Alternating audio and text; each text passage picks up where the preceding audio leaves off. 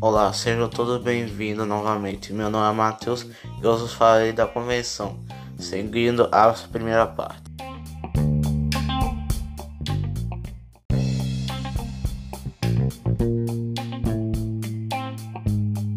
Convenção Nacional, ou como se primeira convenção, era a denominação dada ao regime político, que revigorou na França entre 20 de setembro de 1792 e 26 de outubro de 1795, e que foi durante a Revolução.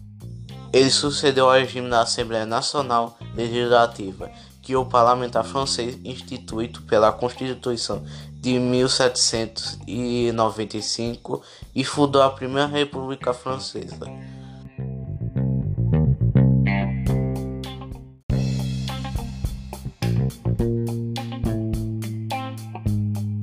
Seus membros foram eleitos por um sufrágio universal masculino, fato inédito na França e no mundo, com a finalidade de dar uma nova constituição ao país, que se tornará necessário desde a destruição de Luís XVI em agosto de 1792. Desde sua primeira ascensão, a convenção que exercia o poder legislativo aboliu a realeza após a intervenção de Carlos Rebord e do Alberto Gregório, que declarou: os reis estão para a ordem moral, assim como os monstros estão para a ordem física. As cortes são as oficinas do crime. O lado da corrupção é o refúgio dos reis e o mortirológio das nações. Na manhã seguinte é proclamado o ano primeiro do calendário republicano. A Constituição do ano primeiro, que é a democrática e descentralizada, foi elaborada quando a convenção é denominada pelo Montonguenes e promulgada solenemente em 10 de agosto de 1793, após referendo, porém jamais foi aplicado em razão dos estados de guerra interna ou externa.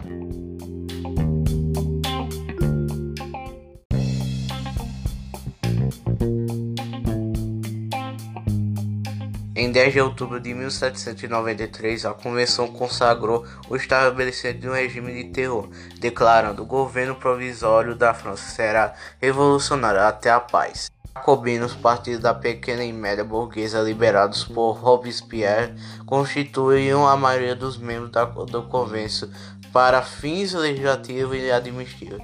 Até a última criou, entre outros, o Comitê da Salvação Pública e o Comitê da Segurança Geral.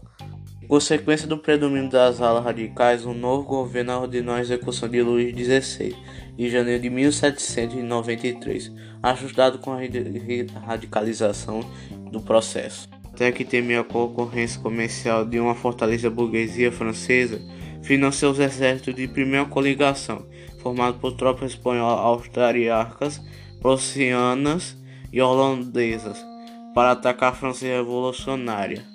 Ao mesmo tempo em que esses exércitos se organizavam, a estabilidade política e econômica tomava o país de, de assalto.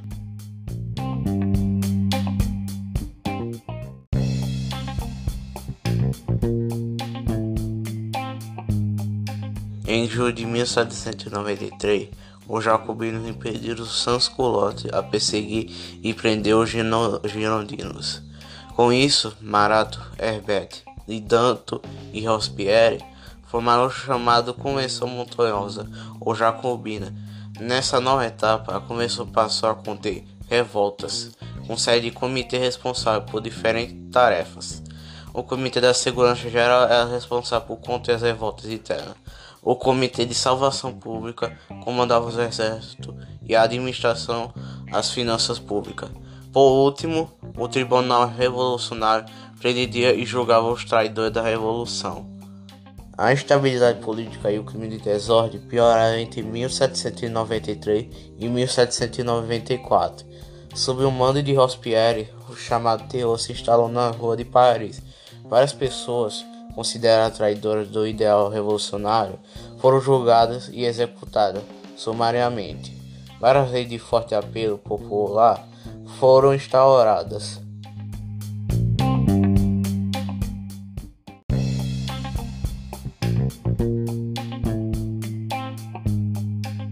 o tabelamento de preço estabelecido pela lei do preço máximo, tentar controlar o processo inflacionário da economia. Vários bens da igreja e da nobreza foram vendidos em leilões públicos. O ensino público gratuito também foi outra grande medida dos revolucionários jacobinos. No plano exterior, ordenaram o fim da escravidão colonial, incentivando o nosso processo de independência no continente americano. A onda de prisões e assassinatos, a pressão das forças militares externas e o enfraquecimento das radicais.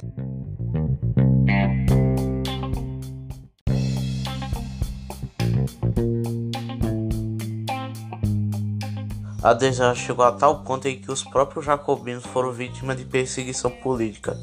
Perdidos no calor dos problemas que afligiam a revolução, os jacobinos receberam frente ao golpe político organizado pela burguesia.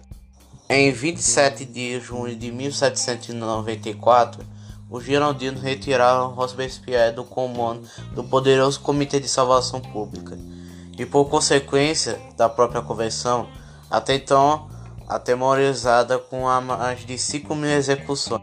Em 27 de junho de 1794, o Ginaldinho retiraram Robespierre do comando do poderoso Comitê de Salvação Pública e, por consequência da própria convenção, até então é atemorizado com mais de 5 mil execuções. A volta do projeto político da alta burguesia, a lei popular foram re revogadas e uma nova constituição elaborada. Os setores foram excluídos dos quadros políticos e o novo governo reiria exercido por uma diretoria constituída por cinco membros escolhidos pelos deputados. O regime da convenção foi sucedido pelo diretório, que teve início de 27 de novembro de, de 1796.